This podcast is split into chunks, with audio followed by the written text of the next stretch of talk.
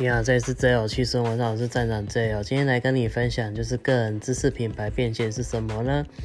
哦，其实就是针对个人，比如说你个人有自己的生活经验跟某个领域上面的专业，然后你透过你的生活经验或某个某领域上的专业去解决你遇到的问题，那进而把它问题的解决过程的流程记录下来，哈，然后经验记录下来，那把它做成呃。